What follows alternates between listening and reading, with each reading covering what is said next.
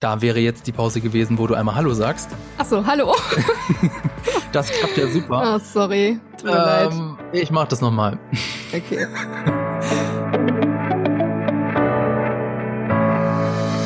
Hallo und herzlich willkommen zum Podcast Die Quadrataugen powered by Vodafone. Ich bin Fabian Behrens, der Host des YouTube-Kanals GigaTV Mac. Aber ich bin nicht alleine hier. Diesmal habe ich zu Gast Jana Fund, Redakteurin von Featured, dem Magazin für digitale Kultur. Hallo, vielen Dank für die Einladung. Gerne. Und Laura Samide, die Leiterin unserer Videoabteilung, zu der ja auch der YouTube-Kanal GigaTV Mac gehört. Hallo, ihr beiden. Hallo. Grüßt euch. Jana, du bist ja ein Hundefan. Laura, du gehörst ja eher zur Katzenfraktion. Wie oft streitet ihr euch deswegen im Büro? Bis jetzt noch gar nicht, ne? Äh, bis jetzt äh, sind wir da sehr d'accord. Wir leben und leben lassen, würde ich sagen. Und so. dein Hund, der riecht nicht, dass äh, Laura eine Katzenlady ist und ja, greift sie dann an?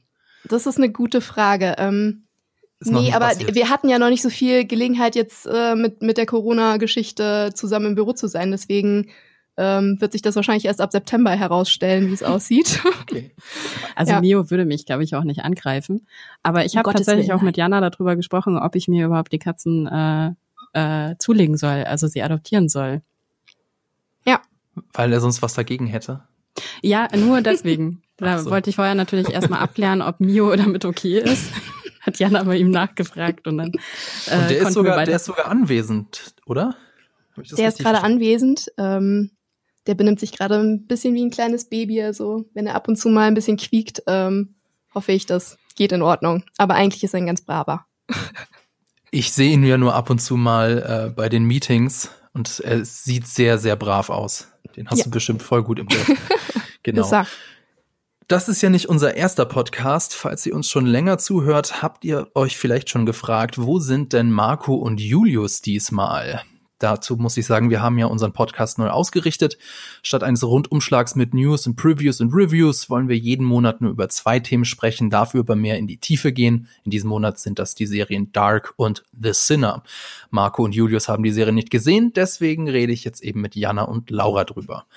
Aber vorher noch etwas Werbung. Wir sind ja alle irgendwie immer auf der Suche nach unserer nächsten Lieblingsserie. Die Kollegen von Featured haben dafür in einem praktischen Artikel alle neuen Serien und Staffeln bei Netflix in diesem Jahr für euch zusammengefasst.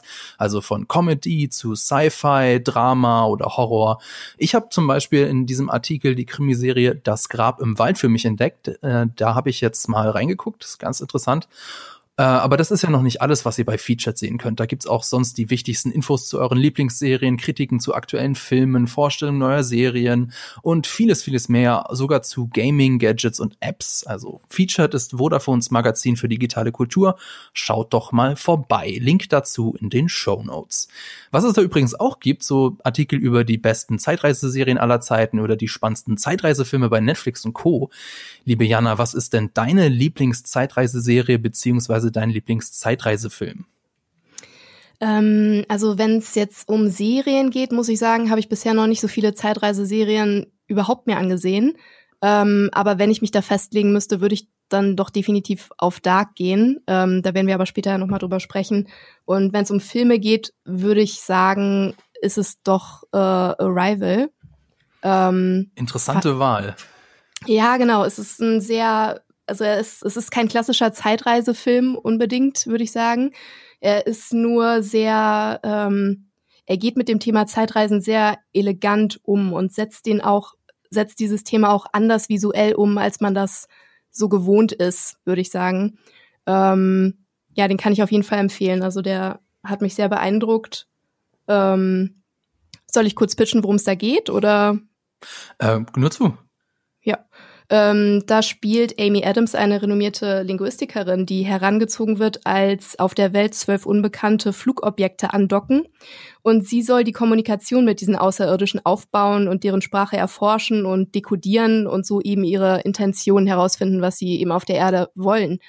Ähm, genau, und ähm, dabei arbeitet der Film mit ähnlichen, ich sag mal, Motiven. Ähm, wie Dark zum Beispiel, aber setzt es eben wirklich ganz anders um und hat auch, glaube ich, eine andere Philosophie dahinter. Also wo Dark sozusagen ähm, die Figuren doch sehr ähm, instrumentalisiert, im Zuge der Zeitreise ähm, wird so der freie Wille bei Arrival nochmal ganz anders thematisiert, würde ich sagen. Also schönes Kontrastprogramm auf jeden Fall zu Dark.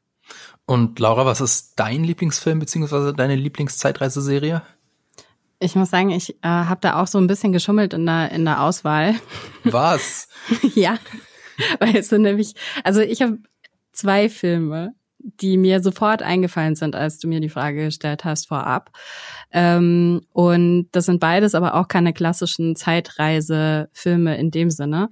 Der erste wäre ähm, The Fountain von Darren Aronofsky ähm, mit Hugh Jackman und Rachel Weisz. Falls man den nicht kennt, der ist sehr visuell ansprechend auf jeden Fall und wahnsinnig suggestive Bilder und es geht irgendwie um verschiedene Zeitlinien und irgendwie sind die auch alle äh, immer die gleichen Personen, aber irgendwie auch nicht. Und ähm, und das Zweite und deshalb habe ich gesagt, habe ich gesagt, ja, habe ich diese zwei Filme mir auch ausgesucht, weil ich ja ein bisschen schummel, weil es nicht richtig Zeitreise ist, ist äh, tatsächlich einer meiner Lieblingsfilme ähm, Orlando mit Tilda Swinton aus dem Jahre 1992. Ähm, und äh, das ist tatsächlich eine ähm, Adaption von Virginia Woolfs Buch ähm, von einer sehr interessanten Filmemacherin Sally Potter. Und ähm, da geht es darum, dass äh, Queen Elizabeth I. sagt zu einem jungen äh, Nobelmann, dass er ja nicht alt werden soll. Do not grow old.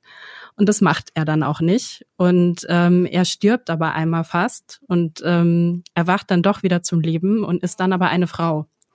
Und Tilda Swinton spielt eben diese Rolle und ähm, macht das natürlich ganz hervorragend, weil sie ja auch eh super äh, super hervorragend ist. Ähm, und sie ist ja auch so ein androgyner Typ und deshalb passt das auch ganz toll, dass sie eben erst ein Mann und dann eine Frau ist. Und das spielt halt sehr, sehr stark eben mit diesen, mit diesen Themen irgendwie, was bedeutet es, ein Mann, ein Mann zu sein, was bedeutet es, eine Frau zu sein. Ähm, als sie dann eben als Frau wieder erwacht, ähm, stellt sie dann fest, dass es gar nicht alles so einfach ist, dass auf einmal ihre Besitztümer ihr aberkannt werden weil sie da als Frau ja keinen Anspruch drauf hat. Und genau, und das äh, geht eben dann aus dem äh, 17. Jahrhundert, fängt das an und der reicht dann halt tatsächlich bis ins Jahr 1992, also in das Jahr, ähm, in dem der Film herausgekommen ist. Deshalb es ist ein Zeitreisefilm in dem Sinne, aber es geht tatsächlich nur vorwärts. ähm, ja, das wäre so, das wäre mal so mein Tipp ähm, an die Zuhörer, vielleicht mal bei beiden Filmen reinschauen, mal gucken, ob das irgendwie auch anspricht. Ich musste tatsächlich auch ein bisschen nachdenken, was denn so mein Lieblingsfilm in dieser Richtung wäre. Also klar, ich hätte auch erst irgendwie Zurück in die Zukunft sagen können oder Terminator 2 oder so. Aber ich habe neulich tatsächlich zum allerersten Mal und täglich grüßt das Murmeltier gesehen. Ich weiß nicht, ob ihr den gesehen habt. Und der ist ja so hervorragend. Es ist auch im ganz strengen Sinne eigentlich kein Zeitreisefilm, aber es gibt da jetzt keine Zeitreisemaschine oder so, sondern der Charakter von äh, Bill Pullman, lass mir eben, äh, Quatsch, jetzt Bill Murray heißt der Typ natürlich, Phil Connors heißt der. Der wacht jeden Tag in der gleichen Kleinstadt auf äh, und muss dort äh, das, das Ritual des äh, Groundhog Days über sich ergehen lassen. Und egal was er tut, egal was er macht, jeden Tag wacht er neu auf. Jeden Morgen um 6 Uhr wird er vom Radiowecker geweckt. Im selben Hotel, egal ob er aus der Stadt vorher flieht, ob er sich erschießt, ob er sich irgendwie umbringt. Und ähm, den Film fand ich so witzig, der ist so gut geschrieben. Und er hat vor allem Spaß mit seiner Prämisse. Also in vielen Zeitreisefilmen geht es ja wirklich darum, entweder irgendwas zu verhindern oder alles so zu drehen, zu wenden, dass es am Ende genauso ist wie vorher.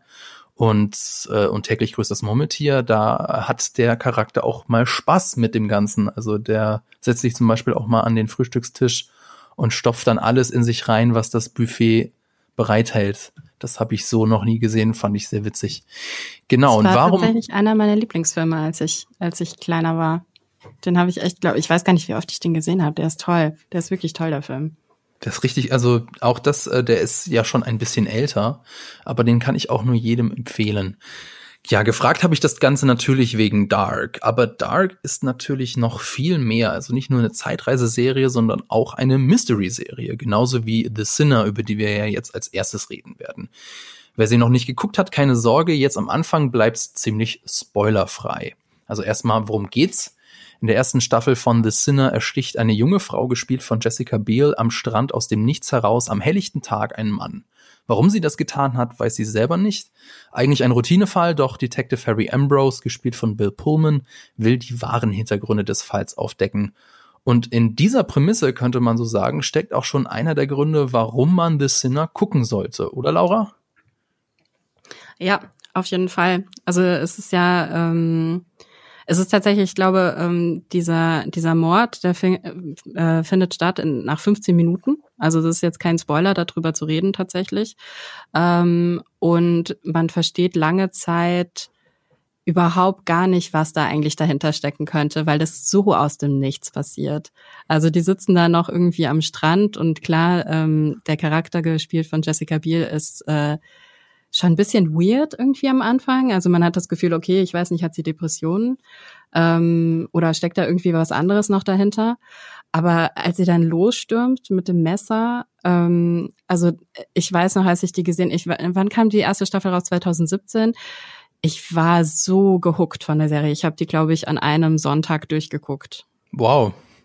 Ich habe ein bisschen länger gebraucht, um sie durchzugucken. Ich habe dann aber neulich die zweite Staffel zum Beispiel nachgeholt und ähm, also was man dazu sagen muss, The Sinner ist im Prinzip eine Anthology-Serie. Also die zweite Staffel und in der zweiten und in der dritten Staffel, da geht es um ganz andere Fälle, nur der Detective Harry Ambrose bleibt uns erhalten. Ähm, wie, äh, was meinst du, was, äh, worin liegt so die Faszination von The Sinner, Jana? Ähm, naja, also es ist ein, ein äh, Psychotrip, ein Familiendrama und ein Rätsel. So alles in einem. Ähm, dann haben wir dann natürlich noch diese Figur von Harry Ambrose, der eben so wunderbar verkörpert wird von Bill Pullman und der ähm, in jeder Staffel so als Spiegel fungiert zu seiner Figur, die er ermitteln soll. Und das äh, schafft halt jedes Mal so eine ganz interessantere, besondere Dynamik. Und ähm, vor allen Dingen lernt er eben durch diese Fälle, die er da aufdeckt, sehr viel über sich. Und ich meine, das hat man natürlich auch schon in anderen ähm, Formaten gesehen, aber noch nie so auf dieser psychologischen Ebene, finde ich. Ähm, genau, also da haben sie schon eine sehr besondere Dynamik erschaffen, würde ich sagen. Ja, vor allem Bill Pullman, den kannte ich jetzt in erster Linie aus äh, Independence Day und Spaceballs jetzt nicht so die ja. hohe Kunst, die hohe Schauspielkunst, aber äh, The Sinner, das, das ist dann noch mal ganz was anderes. Da hatte ich so wirklich, habe ich da mal ein bisschen gegoogelt, ob er irgendwie auch in, in also ob der Schauspieler auch selber irgendwie keine Ahnung psychische Probleme hat, aber ich glaube, dem geht's ganz gut. Der kann das einfach so so überzeugend rüberbringen. Ja. Ähm, was ich eben auch so faszinierend finde, es ist ja doch irgendwie äh, Krimi, aber es ist eben kein ähm, Who Done It, also wer ist der Täter, wer ist der Mörder, das steht ganz am Anfang fest, sondern es ist ein ein Why Done It, habe ich im Internet gefunden, dass man das so nennt, dass es eigentlich also dass es nicht darum geht, äh, den Mörder zu fassen, sondern eben aufzuklären, warum das Ganze passiert ist. Und da, da wird dann auch in, in die psychischen Abgründe der Teilnehmer eingetaucht. Es ist eben ein ganz anderer ähm, äh, Herangehensweise, weil ein Why Done It gibt's ja schon seit Ewigkeiten. Also zum Beispiel, wenn ihr euch noch an die Columbo-Serie erinnert, oder ähm, bei Monk war das auch ganz oft, dass man schon von Anfang an weiß, äh, wer ist denn der Täter und wie hat er das gemacht. Und es geht eher darum, dem Detective oder dem Privatermittler dabei zuzugucken, wie er das Ganze aufklärt. Und ähm, The Sinner macht das Ganze eben aus einer psychologischen Sichtweise, fand ich sehr, sehr cool. Dann wollte ich fragen, drei Staffeln, also das sind jetzt drei Staffeln, die dritte Staffel ist jetzt vor kurzem rausgekommen bei Netflix, drei Stories. Wie hat uns das denn gefallen? Also die erste Staffel war natürlich, ist klar, ist, ist, ist richtig, richtig stark gewesen. Das ist auch die, die auf dem Roman Die Sünderin der deutschen Autorin Petra Hammersfahr basiert. Die zweite Staffel dann nicht mehr. Das ist dann alles, haben sie sich selber ausgedacht. Die fand ich tatsächlich persönlich noch ein Stück besser. Wie geht's denn euch? Du fandst die zweite Staffel besser? Ich glaube schon. Also zumindestens habe ich die jetzt ganz frisch im Gedächtnis. Ähm, also mir persönlich geht das nicht so, ähm, aber bei Rotten Tomatoes ist, äh, glaube ich, auch die zweite Staffel am besten bewertet von allen drei Staffeln. Ähm, interessanterweise ist es auf IMDb, glaube ich, äh, sind die einzelnen Folgen in der ersten Staffel besser bewertet. Und das wäre auch tatsächlich meine Lieblingsstaffel, die erste Staffel. Oder wie geht's dir, Jana? Ähm, also ich muss sagen, ich fand die erste Staffel auch definitiv stärker als die zweite. Bei mir liegt das wahrscheinlich auch dran, dass ich irgendwie mich sehr interessiert habe für diese weibliche Hauptfigur, die sie spielt. Und diese Figur fehlt irgendwie so ein bisschen in der zweiten Staffel. Da haben wir natürlich dann den, den kleinen Jungen, ähm, der diesen, diesen Mord begeht. Ähm, ich fand die zweite Staffel auch durchaus sehr sehenswert, aber ich fand, äh, er als Figur hat, hat mir nicht so das Gefühl gegeben, ähm, da irgendwie so an die Handlung so gut andocken zu können. Hm. Ähm, genau. Und die dritte Staffel war für mich noch mal eine ganz andere Ebene, die diese ganze Erzählung überhaupt erreicht hat und dieses Format an sich, weil es da ja dann wieder sehr psychologisch und vor allen Dingen auch philosophisch so zur Sache ging. Deswegen wäre für mich äh, wären für mich die Staffeln eins und zwei ungefähr gleichwertig, würde ich sagen. Mhm, mh. Ja. Aber es gibt doch schon auch für mich einen deutlichen Unterschied dann zur dritten Staffel. Also das habe ich schon ganz am Anfang von der zweiten Staffel gemerkt, so, oh je, von der Prämisse ist das ja eigentlich ein Spiegelbild zur ersten Staffel.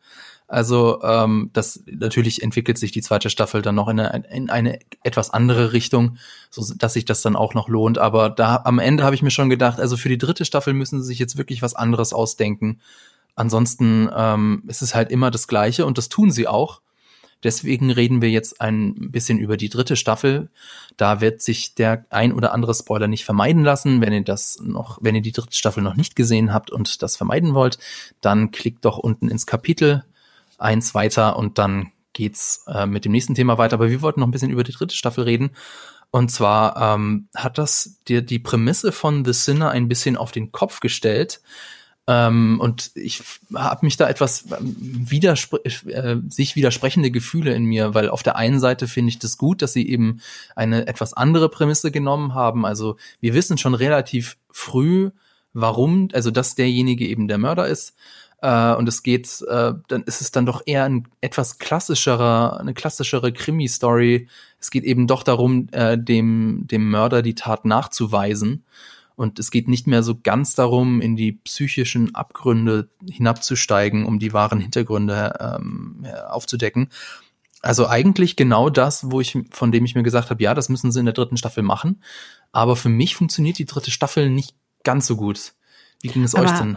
Hast du ihm vertraut tatsächlich? Also bei den bei den äh, Rückblicken ist es ja immer aus seiner Perspektive erzählt, ne? Also das wird ja. ja durch ihn auch ausgelöst. Und ich war da manchmal nicht so hundertprozentig sicher, kann ich ihm jetzt eigentlich vertrauen? Ähm, das, was ich da gerade sehe, ist es wirklich das, was wirklich passiert ist? So mhm. ging es mir teilweise. Ähm, schon, aber es ist äh, ein, ein Ausschnitt aus der Wahrheit. So habe ich das immer verstanden. Also mhm. es ist jetzt nicht so, dass er sich da komplett was zurecht lügt, oder irgendwie auch so eine verquere Auffassung der Wirklichkeit hat, der Realität hat, äh, dass es jetzt komplett anders ist, aber dass er nicht die ganze Wahrheit sagt oder nicht die ganze Wahrheit, äh, Wahrheit sagen will. Das, so, so war das mein Eindruck. Ähm, ich fand nur, also die, die, die, dritte Staffel steht und fällt natürlich mit dem Antagonisten, ähm, dessen Name ich jetzt äh, mal eben kurz nachgucken muss. Gespielt von Chris Messina. Wo ist die Staffel 3? Nick, Jamie, Nick heißt James der. heißt der, heißt der Ach junge so, Mann. tatsächlich den, okay. Okay. Ja. Ja, und ähm, das fand ich ganz interessant, dass äh, bei Staffel 1 und Staffel 2 haben wir also diese Mordfälle und mir ging es dann so, dass ich so eine gewisse Wut auf die Figuren hatte, also die dann aus dem heiteren Himmel quasi ähm, einen, einen sinnlosen Mord begehen und dann natürlich auch, weil sie das so blöd machen, dann gleich im Knast landen und dann im Laufe der Staffel entdecken wir Zuschauer die Hintergründe des Falls und wir können dann auch so ein bisschen mit den Figuren mitfühlen, verstehen, warum die das gemacht haben. Und am Ende der Staffel zumindest ging es mir so, ähm, haben wir so ein ganz anderes Gefühl, also ähm, größere Sympathie den Figuren und dann eben wollen wir auch, dass, äh, dass sie nicht die volle Härte des Gesetzes abbekommen. Und in der dritten Staffel war das bei mir genau andersrum. Also am Anfang hatte ich äh, gewisse Sympathie dem Jamie gegenüber und am Ende war das genau umgekehrt. Ähm, da wollte ich tatsächlich, dass er, dass er gefasst wird und dass er auch das äh, möglichst für möglichst lange Zeit im Knast landet. Das fand ich ähm, schon irgendwie spannend, dass das The Sinner da einen ganz anderen Weg geht. Ging das euch anders? Ähm, also ich glaube, dann hat das genauso funktioniert, wie die sich das vorgestellt haben bei dir. Äh, ich habe nämlich neulich noch ein Interview äh, gelesen mit den Machern, äh, die auch gesagt haben, ja, wir wollten explizit versuchen, Jamie so lange wie möglich so ähm, so relatable wie möglich zu halten und äh, erst gegen Ende wirklich ihn sozusagen Amok laufen zu lassen. Ähm, mhm.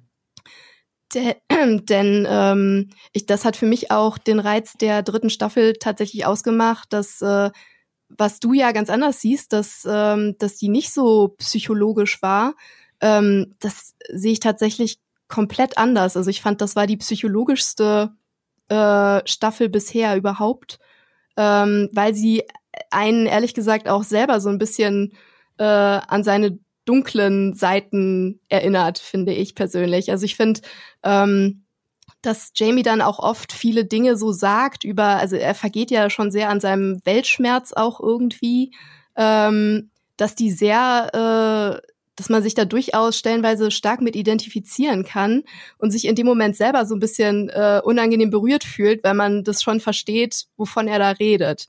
Ähm, und wie gesagt, ich glaube, genau das war eben auch so die Intention, ähm, dass der Zuschauer äh, bei sich selber nachhorcht und feststellt, okay, irgendwie ist das eine Figur, die hat eigentlich ein ganz schönes Rad ab äh, warum kann ich mich damit irgendwie ein Stück weit auch identifizieren? Warum weiß ich, wovon der spricht? Ähm, genau. Und das ist, denke ich, auch so ein bisschen das, was The Sinner schon von Anfang an ausgemacht hat, ne? Also, dass wir sozusagen zusammen mit Harry Ambrose auch unsere eigenen, ähm, ja, dunklen Seiten irgendwie an uns nochmal so ein bisschen Revue passieren lassen. Und in Oder? jeder Staffel und in jeder Staffel entdecken wir neue dunkle Seiten an, an Harry Ambrose. Also wenn er dann jetzt in der nächsten Staffel nicht irgendwie eine Therapie anfängt, dann sehe ich schwarz für den armen Mann. Aber, aber seht ihr das nicht so? Also versteht ihr, was ich meine? Oder ich verstehe ich, ich verstehe total, was du meinst. Okay, ähm, ja. Ich fand es nur in, in, der dritten Staffel ein, teilweise ein bisschen zu konstruiert. Mhm. Und es wirkte für mich, also teilweise natürlich wie, wie eine schwere psychische Störung, auf der anderen Seite teilweise auch so ein bisschen wie, äh, wie eine Midlife-Crisis. Also der Typ hat ja alles und äh, entscheidet sich jetzt von, von, von jetzt auf gleich äh, alles irgendwie loszulassen. Und das konnte ich nicht so ganz nachvollziehen, also persönlich, warum man diesen Schritt gehen würde. Ähm, ja, das ist ja auch, das ist ja auch sicherlich sehr gesund, dass du das in dem Maße nicht nachvollziehen kannst. Ja. Ähm, äh, ja. Was jetzt hat, wollte ich noch was sagen? Ja, genau.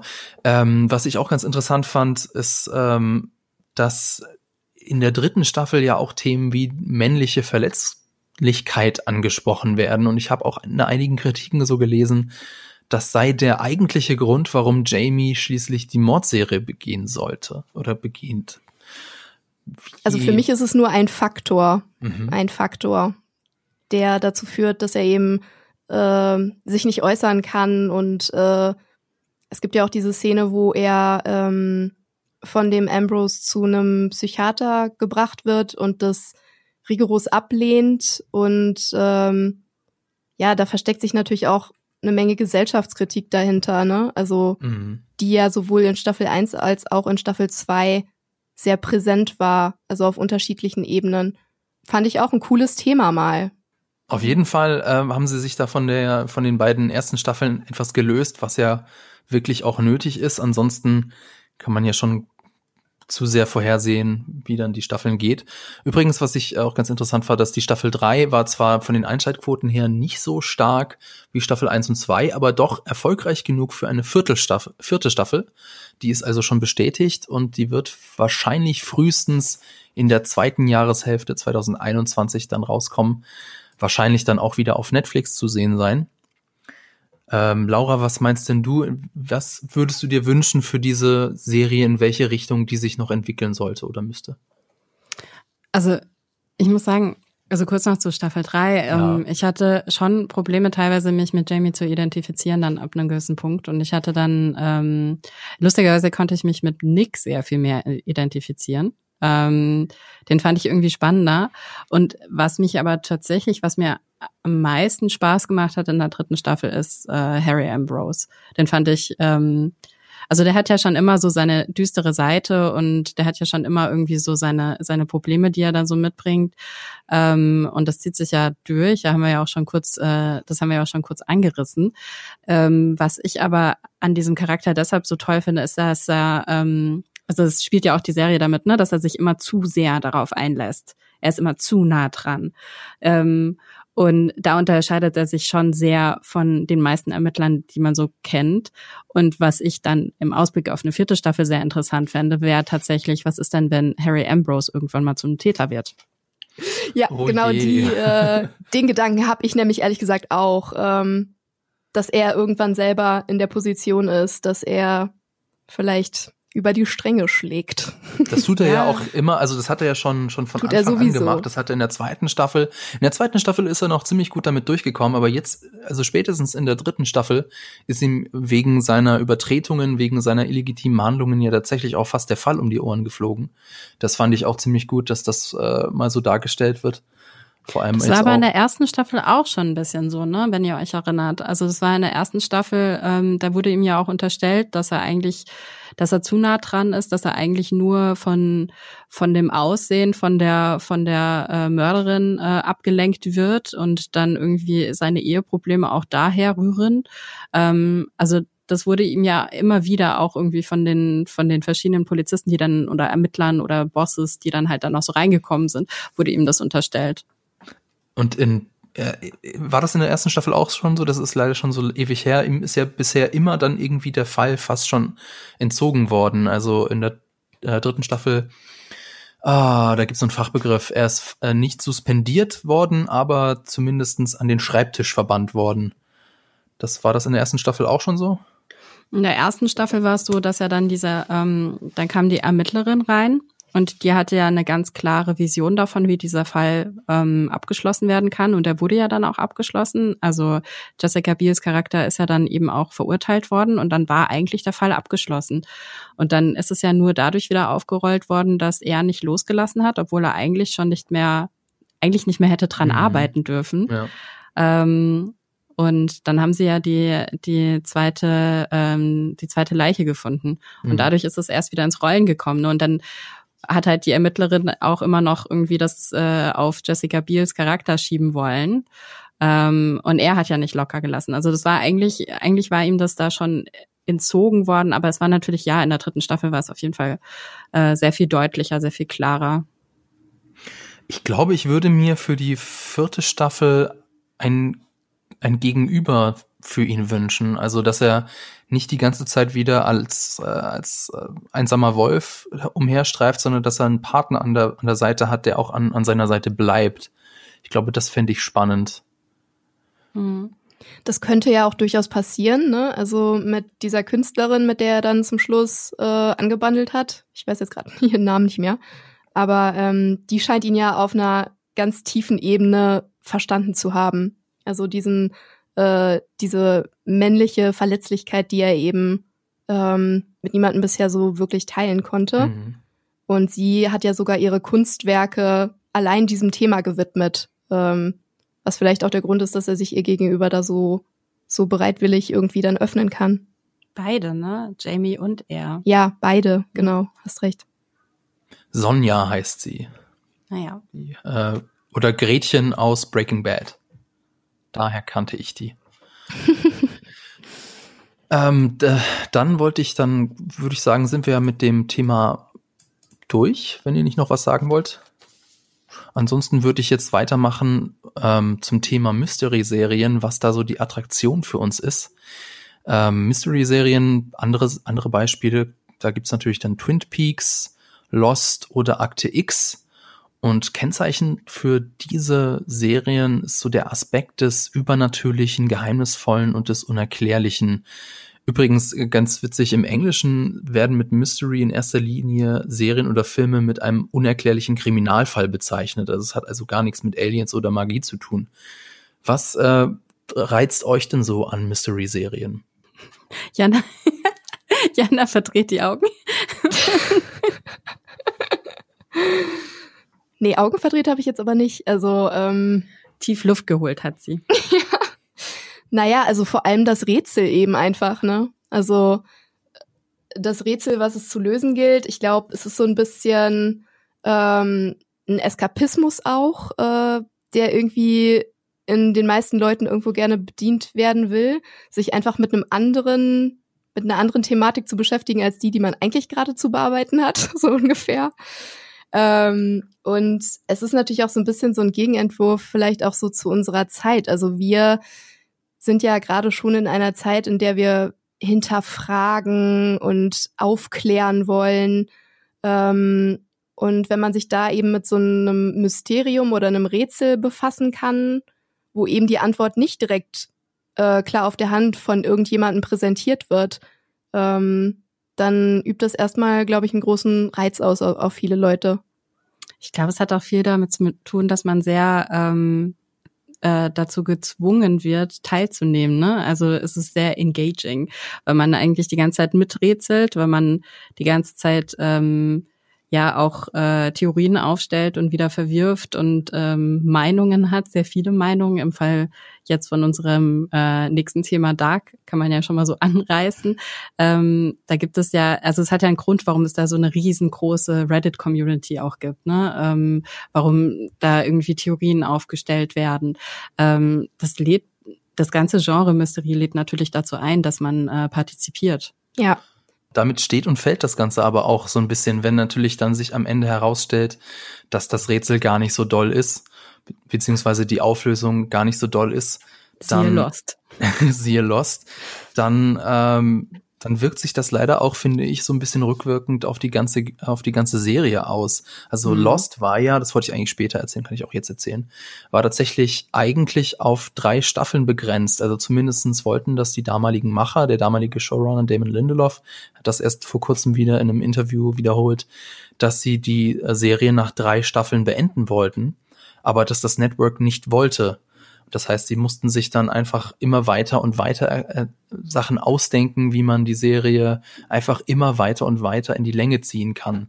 Und das, das hat man fast überhaupt nicht gemerkt. Mein, ja, dass das keine gute Idee ist, äh, hätte man auch von selber drauf kommen können. Aber wie ist es denn jetzt bei Dark? Da wollen wir jetzt am Anfang noch auch noch mal spoilerfrei oder möglichst spoilerfrei drüber reden.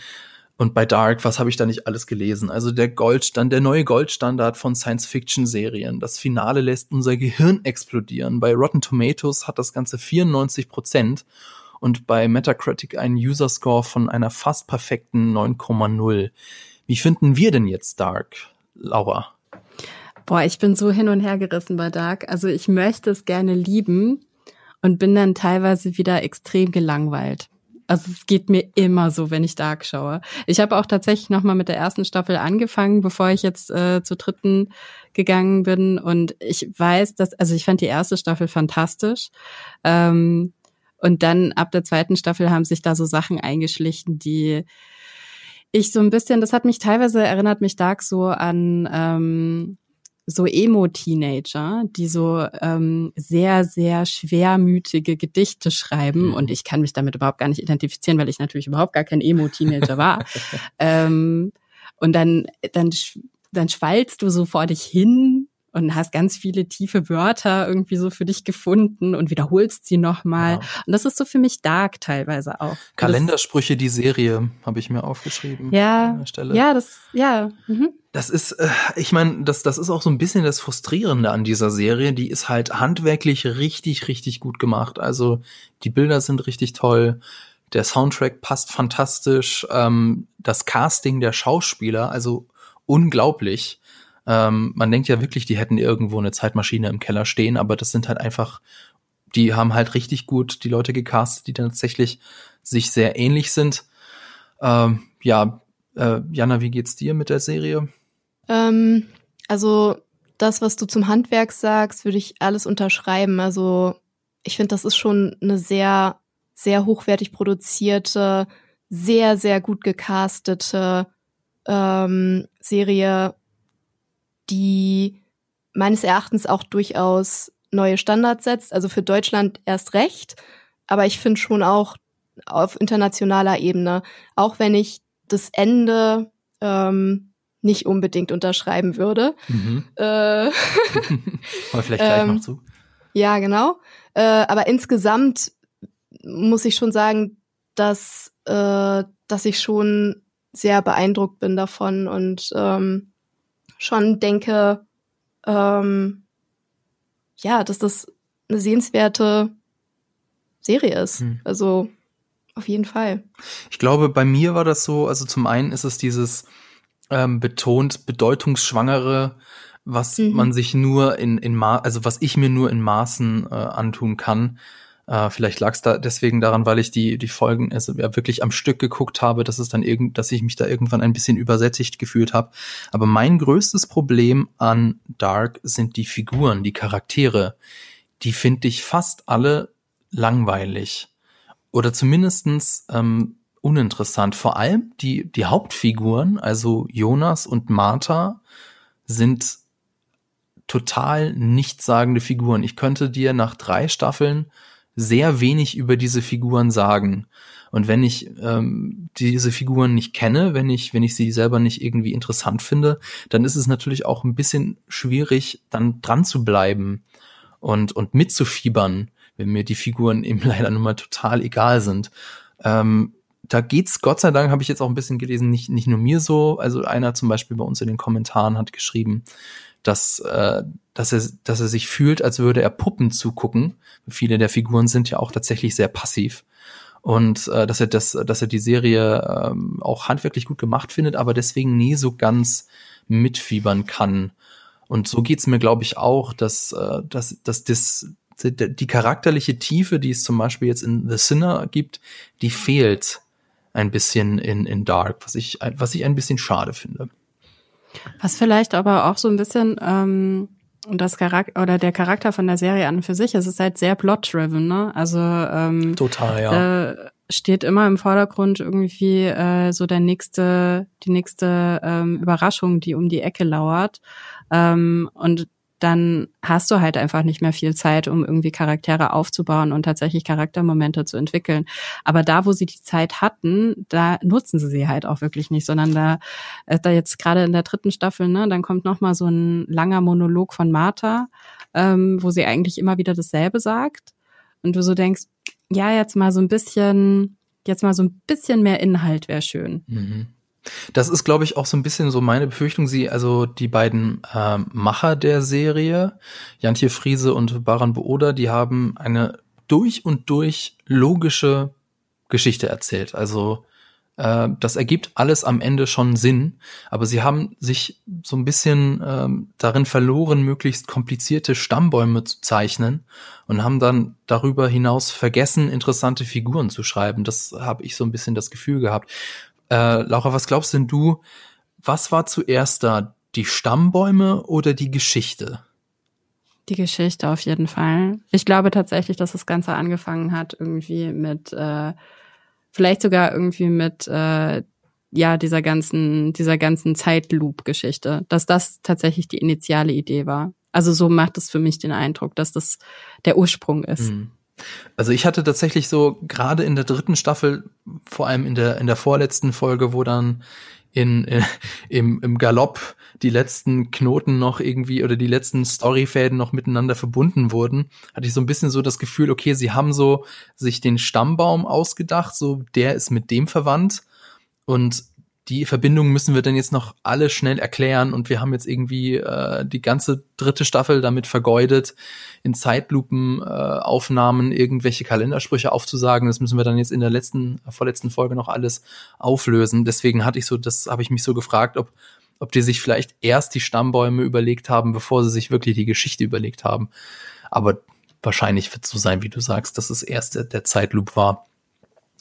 Ja, ich glaube, das kann ja auch direkt danach dann gekommen sein, ja. ne? dass man dann halt vielleicht so eine initiale Idee hatte irgendwie, was ist denn, wenn wir so eine Geschichte erzählen und dann fängst du natürlich an irgendwie mit Stammbäumen und okay, was kann dann, was kann denn da jetzt der große Knüller am Ende sein, auch gerade wenn man drüber nachdenkt, dass es ja tatsächlich auch eine Serie ist, die am Ende irgendwie auch aufgeht, mhm. heißt es ja, dass du von Anfang an tatsächlich irgendwie als Dramaturg einen Plan hattest. Ne? Und ja. dann kann ich mir schon vorstellen, dass du halt anfängst, ähm, Zettel zu malen mit Stammbäumen, rote Schnüre anfängst durch dein Büro zu ziehen und ähm, ja, so das dann irgendwie so langsam aufbaust und daraus daraufhin erst die Dramaturgie, also tatsächlich die Struktur dann aufzubauen. Ähm, wir sind alle nicht so ganz überzeugt, wenn ich das so rausgehört habe von von Dark, ähm, aber trotzdem ist diese Serie ein unfassbarer Erfolg und vor allem ein internationaler Erfolg. Wie erklären wir uns denn diesen internationalen Erfolg dieser sehr, sehr deutschen Serie? Jana, hast du dir da schon Gedanken drüber gemacht, warum das so sein könnte? Äh, ja, erstmal tatsächlich äh, eine kurze Statistik, die Netflix selber dazu ausgegeben hat. Äh, die haben nämlich gesagt, dass neun von zehn Personen, die sich Dark angesehen haben, nicht aus Deutschland kommen. Das finde oh, ich schon krass. krass. Also ja. das war mir nicht bewusst, aber ich habe das heute mal tatsächlich äh, nochmal schnell gegoogelt. Und das ist schon äh, eindrucksvoll. Ja, also warum das jetzt auf internationaler Ebene so gut funktioniert, finde ich auch schwierig ähm, zu erklären, bis auf das, wie gesagt, die Machart durchaus mithalten kann mit großen Hollywood-Blockbustern, meiner Meinung nach.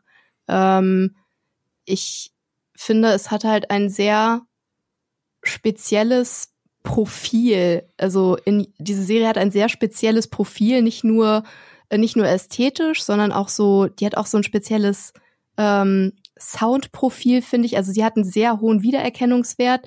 Sowas habe ich vorher noch nie irgendwo gesehen. Und sie ist natürlich auch ein, ein äh, ja, interessanter Genre-Mix, so, ne? Also so aus äh, Mystery, Sci-Fi und Familiendrama. Ähm, auch das auf dem internationalen Parkett eigentlich schwer zu finden.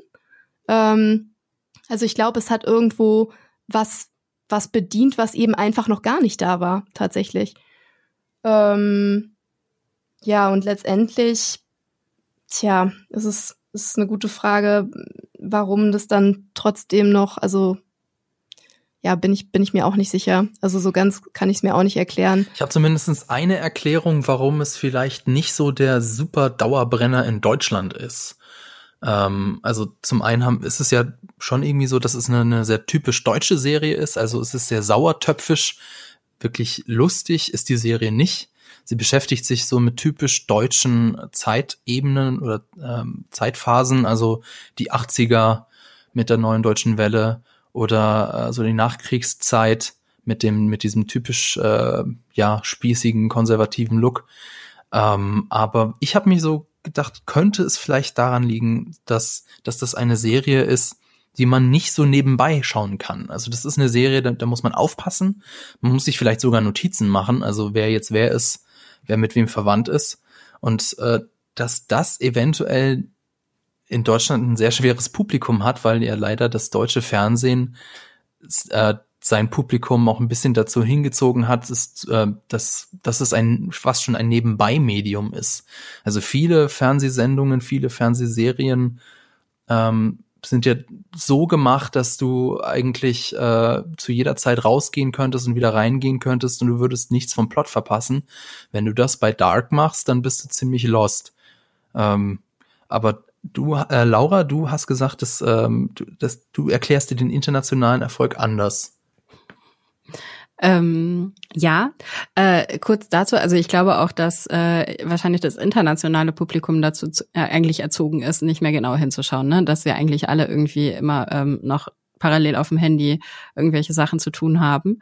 Ähm, aber äh, also ich weiß noch, warum ich die erste Staffel Dark, warum mich die so extrem abgeholt hatte. Und das hatte schon auch was damit zu tun, dass sie, also sie ist sehr deutsch, also sie spielt mit vielen ähm, mit vielen Elementen, die ich so auch aus meiner Jugend kenne. Also auch dieses ähm, Anti-AKW, ähm, diese, diese Kritik, diese Gesellschaftskritik, die da auch dahinter steht, ähm, dieses Hinterfragen von Autoritäten, ähm, was dahinter steht, das ist schon irgendwie so, also es ist weniger wahrscheinlich noch, also es ist sehr, sehr Westdeutschland tatsächlich, mhm. irgendwie so in diesen ganzen Elementen. Ähm, und mich erinnert es aber von der von der äh, Erzählweise auch immer wieder wirklich an die ähm, ja an die Romantik ähm, und ähm, diese Schwermut, die da durchkommt. Ich glaube, da sind wir hier in unserem Land auch sehr prädestiniert für, dass wir schwermütige Sachen erzählen können, aus welchen Gründen auch immer. Vielleicht liegt's am Wetter, vielleicht liegt's einfach an anderen, an anderen Erziehungsweisen, die uns irgendwie ähm, als Kind mitgegeben worden sind. Ähm, und das, ich verstehe dann schon, warum das ähm, vom Nostalgiefaktor her bei uns äh, in Deutschland gar nicht so krass angeschlagen hat, aber warum das international angeschlagen hat, weil es halt, wie Jana auch schon richtig sagte, ne, es hat einen hohen, hohen Wiedererkennungswert, es ist sehr schwermütig, es ist alles sehr deterministisch und sehr uff, irgendwie und ähm, Schicksalsschwanger. Ja, ja, genau. Und dann hat man ähm, und dann hat man halt einfach noch diese Elemente drin, also äh, gelbe Regenjacke. Also Ostfriesennerz oder wie auch immer das heißt. Ja, also ich meine, ja genau, nicht Ostfriesen, nur Friesenerz. Du musst das wissen, du kommst ja aus Norddeutschland. ja, ja, so sahen wir alle aus. So seid ihr alle aus, siehst du? Klar, Wusste jeden ich. Tag. Ähm, ja. Und auf der auf einer Banane seid ihr wahrscheinlich in die Schule geritten, übers Meer. Ja.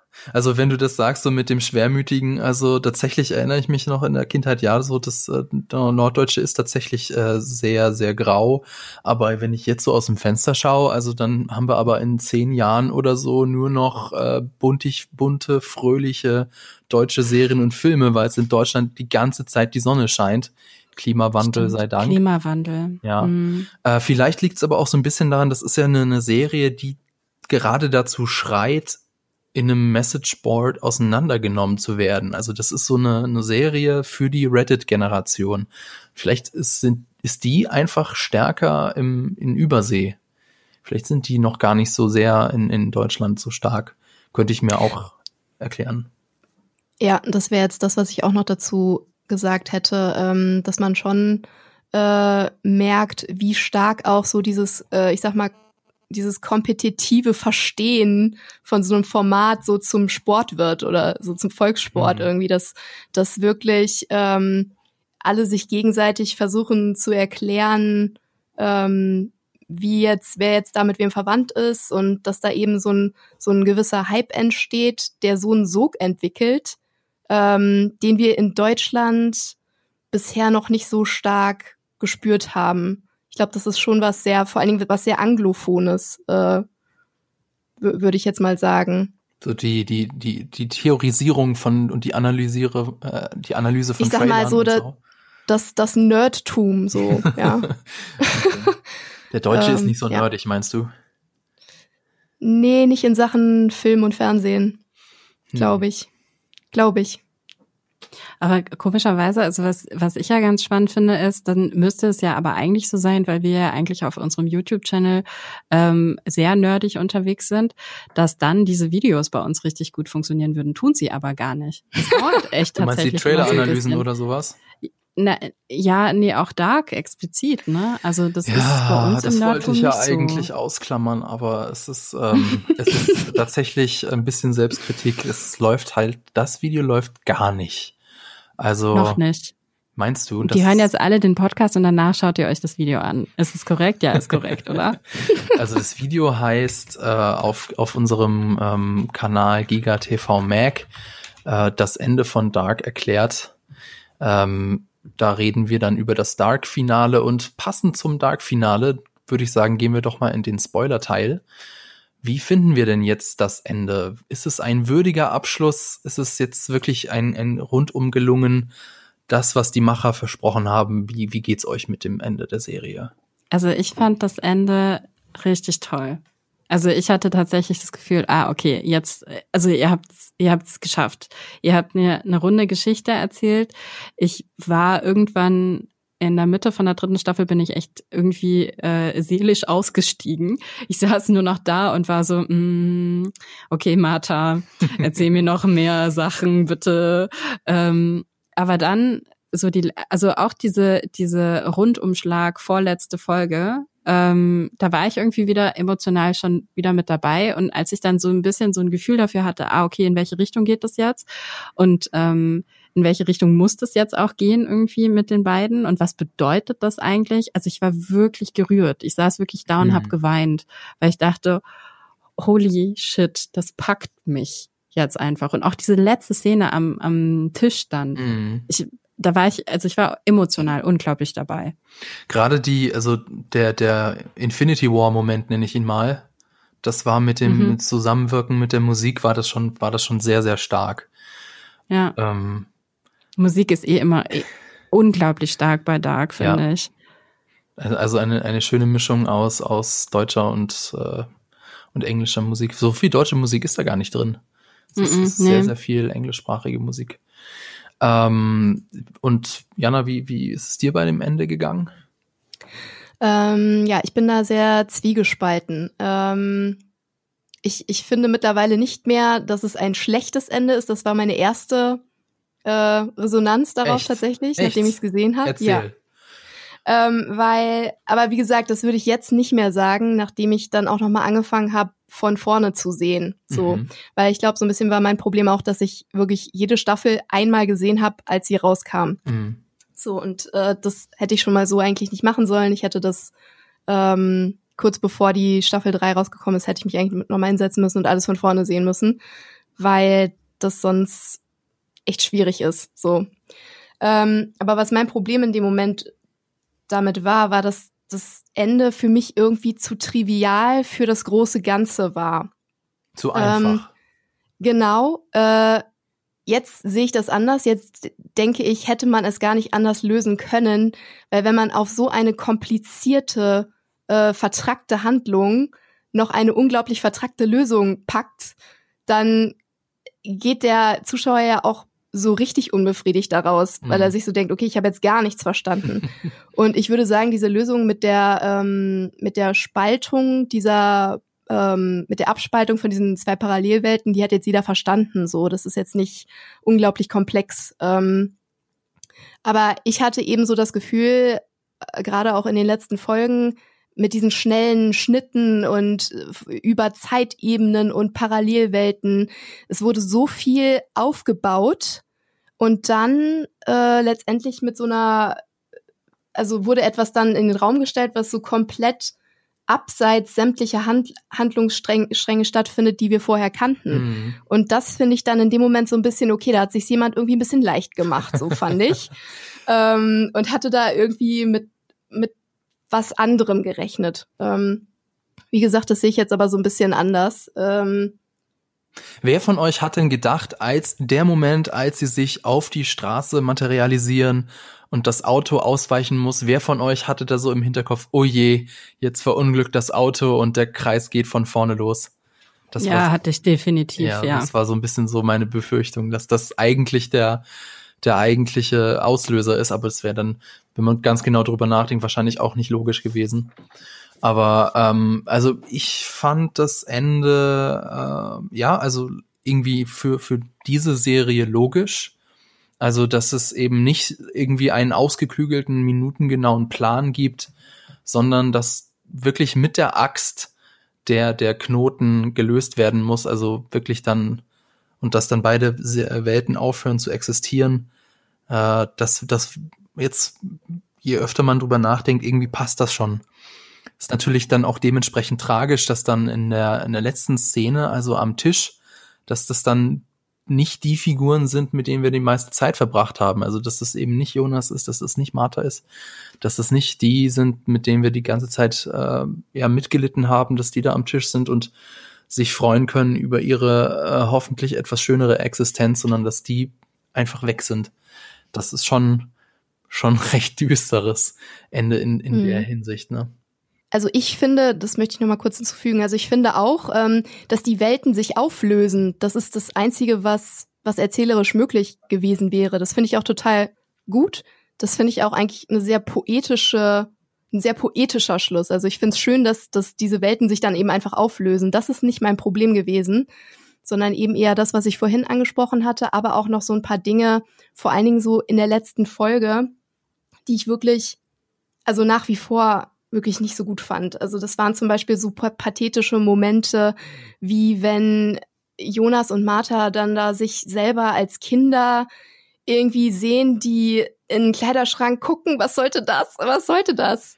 Also, Keine Ahnung. Das fand ich so, das fand ich so pathetisch und das, das war wirklich da bin ich echt ausgestiegen. Und als dann Jonas, der kleine Jonas, auch noch schon natürlich diese gelbe Regenjacke anhatte. Damit wir wissen, das wer war, er ist. War, ne? ja. Das war, das war mir echt, das war mir too much. Also das hätte, das hätte wirklich meiner Meinung nach komplett rausfallen können. Das fand ich irgendwie, das fand ich keine schönen Momente. Und es hat mich auch ein bisschen irritiert, wie sie diesen Zeitfluss so dargestellt haben, muss ich sagen. Ähm, weil sie diesen Fluss der Zeit vorher immer sehr schön umgesetzt hatten. Ähm, aber wie sie es da am Ende gemacht haben, da weiß ich nicht. Hatte ich irgendwie auch, das, das fand ich nicht sehr elegant gelöst mhm, irgendwie. Mhm. Ähm, und was mich auch gestört hat, war so gegen Ende, dass zum Beispiel Dialoge eigentlich nicht existent waren. Und wenn, dann lief es halt so. Wer bist du? Ich zeig dir den Ursprung. Martha? Jonas. So, ja, das waren halt die Dialoge. Mhm. Und mir geht's, also, wie du schon gesagt hast, Laura, es ist halt eine sehr, eine sehr plotlastige äh, Serie, aber das waren halt wirklich zum Schluss die Sachen, die noch gesagt wurden. Und das hat mich auch nicht unbedingt so wahnsinnig gefreut. Ähm, ja, genau. Und es sind natürlich auch eine Menge Fragen offen geblieben, ne? Also, ähm, ich weiß jetzt nicht, ob ich die alle irgendwie nochmal wiederholen soll, aber es, es sind, sind, ja schon eine Menge Dinge, die sind definitiv nicht erklärt worden. Und ich bin jetzt gar nicht ähm, so der Zuschauer, der sagt, ich brauche jetzt jede Kleinigkeit äh, bis, äh, bis zum Schluss aufgeklärt. Aber so gewisse Dinge hätte man schon noch mal ein bisschen verdeutlichen können, wie die gemeint sind. Zum Beispiel? Oder, also zum Beispiel, was es jetzt tatsächlich mit dem Sohn von Martha und äh, Jonas auf sich hat. Also warum taucht der nur in diesem Dreigestirn auf und ähm, inwiefern, also mir fällt es jetzt zum Beispiel sehr schwer, noch nachzuvollziehen, welche Schrauben er sozusagen gestellt hat. Also dass dass er letztendlich dafür verantwortlich war, was mit dem AKW passiert ist, ist mir schon klar. Ähm, aber auch diese anderen Figuren, die er versucht hat, um die Ecke zu bringen oder so, ähm, ja, das finde ich zum Beispiel schwierig. Ich verstehe auch nicht, äh, warum zum Beispiel Claudia, wie hat die das denn letztendlich alles herausgefunden? Das ist irgendwie so, äh, das steht für mich auch noch völlig im Raum, wie sie dann letztendlich diese, diese Eingebung hatte. Und sie erklärt das auch nicht wirklich. Ähm, Tja, oder ist, auch was, ja. oder oder oder die grundlegendste Frage: Warum, wenn sich wenn sich durch dieses Experiment von Tannhaus diese beiden Welten abgespalten haben, warum gibt es denn dann ausgerechnet eine eine Jonas-Parallelwelt und eine Martha-Parallelwelt von allen Figuren, die da stattfinden? Warum gerade diese zwei Welten? Das ist so, aber ich muss halt dazu sagen, es ist halt Sci-Fi und ich sollte das, ich habe da sowieso dann so ein bisschen äh, den Hang dazu, alles viel zu viel zu äh, viel zu viel äh, zu hinterfragen. Ähm, aber das hat für mich irgendwie äh, naja, also so richtig klar ist mir das nicht. Ist euch das klar? Also bei, bei, das, das stimmt schon, das mit Claudia, sie sagt das ja mit einer absoluten Sicherheit, die sie überhaupt nicht haben kann, weil sie noch nie in der Ursprungswelt war. Man kann sich das natürlich genau. schon ein bisschen ja. erzählen, also erklären. Sie hat ja im Prinzip eine Ewigkeit Zeit, um sich über die Zusammenhänge bewusst zu werden. Und ich habe mir das so erklärt, dass sie sich halt die Stammbäume anschaut und sie geht dann quasi Familie für Familie durch. Welche Familie ist denn ohne Zeitreisen möglich? Also in welcher Familie gibt es keine irgendwelchen äh, Zeitloch Großeltern, die dann auf einmal die Kinder sind? Ähm, und wer, wer dann übrig bleibt, wer von denen hat irgendwie die, also ist irgendwie äh, hat die Möglichkeit, eine, Zeitre eine Zeitmaschine zu bauen oder hat irgendwie ein Fable für, für Physik und für, für das Reisen durch die Zeit. Und so viele bleiben da gar nicht übrig. Ähm, aber natürlich ist es dann irgendwie ein, schon ein großer Schritt sozusagen, ja, okay, das ist dann halt Hagi Tannhaus und der muss dann wohl an, an, an einer gewissen Stelle in der Zeit eine Zeitmaschine äh, gebaut haben und seine eigene Welt zerstört und diese beiden Welten erschaffen haben.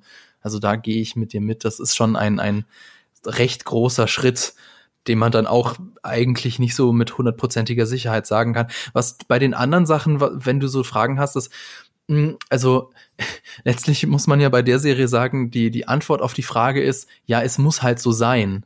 Das ist auch etwas, was mich oft gestört hat, dass es nicht darum ging, so, warum wird das jetzt getan? Also ist, ich meine, es ist eine Mystery-Serie. Und der Reiz einer Mystery-Serie ist die Auflösung von, von Mysterien, von Fragen. Und oft ist diese Auflösung einfach nur, naja, es ist halt jemand aus der Zukunft gekommen und hat gesagt, du musst das jetzt machen. Und dann macht derjenige das, was für mich auch wenig nachvollziehbar ist. Ich meine, wenn jetzt, stellt euch vor, jetzt kommt jetzt jemand durch die Tür und sagt, du musst jetzt äh, deinen Liebsten töten mit dieser Pistole. Ich glaube, wir alle würden sagen, du hast doch einen Knall, ganz bestimmt nicht. Aber in dieser Serie schaffen die das mehrfach, ihre, ihre Liebsten zu erschießen.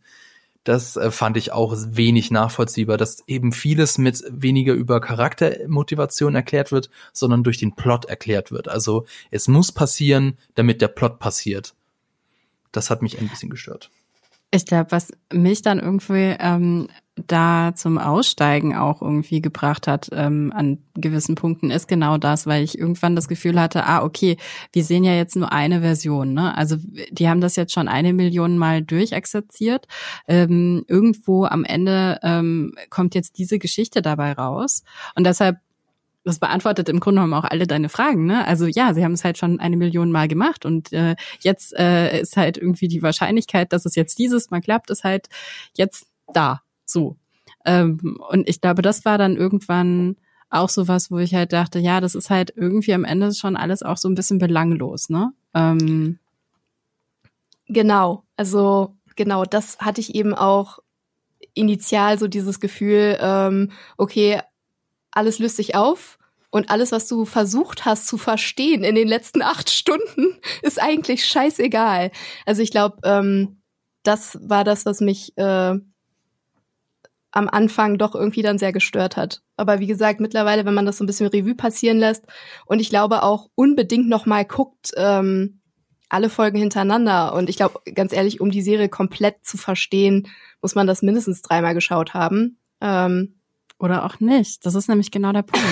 weil ich glaube, nee, wirklich jetzt, weil ich habe so ich habe so das Gefühl, nee, man kann es auch einfach so hinnehmen, weil klar, du kannst jetzt irgendwie fünfmal dir das anschauen und jedes Mal irgendwie noch mal, also ich habe früher Akte X so intensiv geschaut, dass ich mir die Folgen dreimal angeschaut habe und alles mitgeschrieben habe, weil das vielleicht irgendwann mal Bedeutung haben könnte. So. Und ich finde, das kannst du bei Dark natürlich auch machen oder du nimmst es halt einfach so hin. Oh mein Gott, ich bin fast wahnsinnig geworden. Also, ähm, ich weiß ja nicht, wie das bei euch war, aber ich habe mir ja tatsächlich die Serie so angeguckt, und habe mir parallel immer die Timecodes auch aufgeschrieben, weil wir machen ja, ein, wir haben ja einen Videokanal, das heißt, ich muss ja irgendwann den Cuttern sagen, ja bitte in Folge so und so, Minute da und da. Und gerade die erste Staffel oder da wird ja so viel mit Symbolik gearbeitet, alles ist irgendwie mit einer Bedeutung aufgeladen, dass du musst bist eigentlich permanent am Aufschreiben, so ah ja hier Ariadne-Faden, mhm, aha, ah ja dieses äh, dieses Dreieck, diese diese lateinische Schrift, aha, das dann google ich mal eben, was kann das bedeuten? Und letztlich ist es alles irgendwie egal, weil zum Ver du brauchst es nicht fürs Verständnis. Auch diese ganzen ähm, Kalendersprüche sind eigentlich nur dazu da, um eine Atmosphäre zu schaffen aber um's wirklich, um, um wirklich die Geschichte zu verstehen, ist es nicht zwingend notwendig, was es dann wiederum ziemlich frustrierend macht, wenn man da so hinter ist und alles aufschreibt. Zumindestens erging es mir so, ich bin da fast wahnsinnig geworden, als ich dann irgendwann gemerkt habe, so, okay, auf der einen Seite ist es eigentlich komplett egal, was du dir hier aufschreibst, auf der anderen Seite kannst du auch nicht verzichten, weil eventuell brauchst du es doch am Ende. Und äh, es war eine Schweinearbeit, das alles aufzuschreiben. Das hat mich ein bisschen in den Wahnsinn getrieben. Das wollte ich nur mal mhm. eben mitteilen. Weil, I feel you, I feel ja. you. Ich musste ja dasselbe machen und äh, vielleicht stammt daher auch äh, meine Reaktion, als ich dann erfahren habe, dass das eh alles scheißegal ist, was ich da mir Aber überlege. Hast du das nicht schon irgendwie in der zweiten Staffel irgendwie? Also ich hatte das in der zweiten Staffel habe ich irgendwann diesen Moment gehabt, wo ich dachte, es wird darauf hinauslaufen, dass ich das alles über mich einfach hinweg schwallen lassen kann, weil am Ende wird es eine Auflösung geben, die komplett aus dem herausgeht. Die haben sich in der zweiten Staffel ja schon so darauf festgelegt, dass du aus diesem Kreislauf nicht ausbrechen kannst und die einzige Möglichkeit, wie du aus diesem Kreislauf ausbrechen kannst, ist ja dann schon die Parallelwelt gewesen, weil du ja in dieser Ursprungs- oder das ist ja nicht die Ursprungswelt, aber in der Adam-Welt, dass du da schon gar nicht mehr vorankommst. Klar, okay. Und deshalb bin ich auch in die dritte Staffel schon so reingegangen mit, naja, ich schaue mir das jetzt halt einfach mal so an. Ich habe nicht mehr den Anspruch an mich selber, das alles irgendwie zu verstehen oder diese ganzen Querverbindungen irgendwie ähm, nochmal so komplett irgendwie für mich aufzudröseln, sondern ich nehme das jetzt ein, einfach alles so hin und ähm, schaue mir das halt einfach nur so an. Und dadurch hat das Ende für mich auch funktioniert, weil ich dann dachte, ja, natürlich, klar. Also es ist komplett losgelöst natürlich am Ende, ne? Mhm. Ja, das ist eine Typfrage. Also kann ich, kann ich total verstehen, äh, wie du das siehst. Ähm, ich hatte den Moment auch äh, in der zweiten Staffel, dass ich irgendwann gedacht habe, ach komm, die werden das niemals alles jetzt irgendwie detailliert äh, aufdröseln. Äh, dann kam die dritte Staffel und irgendwie hatte ich dann erstmal ein anderes Gefühl. Ähm, äh, hast du ähm, ja Freude daran, eine Gleichung zu lösen? So, ja. dann, wenn ja, dann ist Dark vielleicht was für dich, weil irgendwie ist es so, am Ende löst sich alles auf. Naja, aber, aber irgendwie ja auch nicht, weil du wirst extrem frustriert, wenn du das versuchst. Das ist so ein bisschen. Ja. Äh, aber wie gesagt, also nach wie vor finde ich, ähm, dass sie es jetzt so auf, auf erzählerischer Ebene so machen mussten und dass das nicht anders ging und dass es auch eine gute Sache ist, dass diese beiden Welten nicht mehr existieren. Also da bin ich voll, ja. voll d'accord damit. Aber ich fand die letzten zwei Folgen insbesondere jetzt nicht nicht so besonders elegant insgesamt. Das ist echt witzig, wie, wie sehr da die Meinungen auseinandergehen. Aber du hast es schon gesagt, es ist eine Typfrage. Also geht es dir darum, irgendwie ein möglichst kompliziertes Rätsel vor dir zu haben oder möchtest du lieber eine Serie haben, in der es um interessante Charaktere geht?